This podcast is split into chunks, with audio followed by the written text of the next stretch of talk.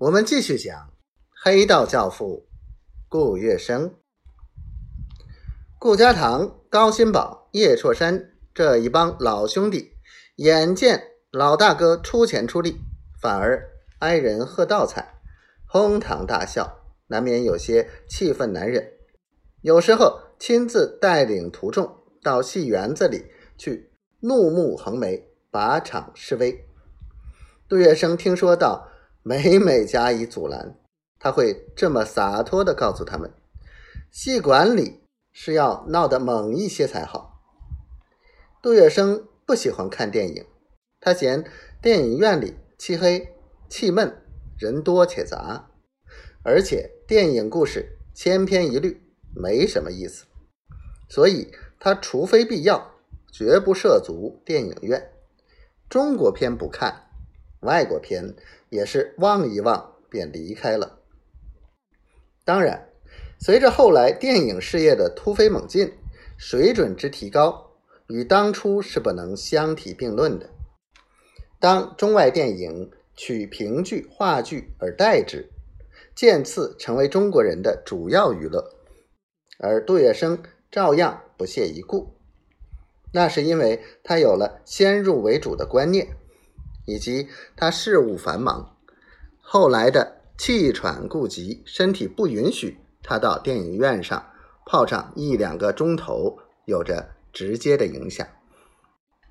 一九二七年以前，上海的国产影业向为天一、明星和联华三大公司鼎足而立。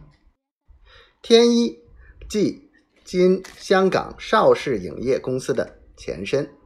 由邵醉翁、邵村人、邵仁义、邵逸夫等昆众一手创办。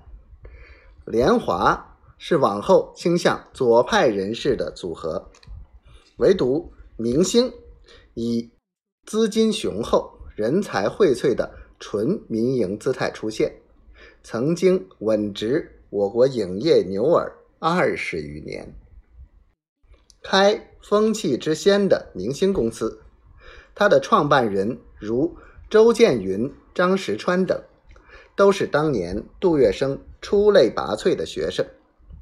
当他们有意振兴中国电影，杜月笙曾经给予多方面的协助，为他们筹措巨额的资金，甚至把杜美路的房子一度改建摄影棚。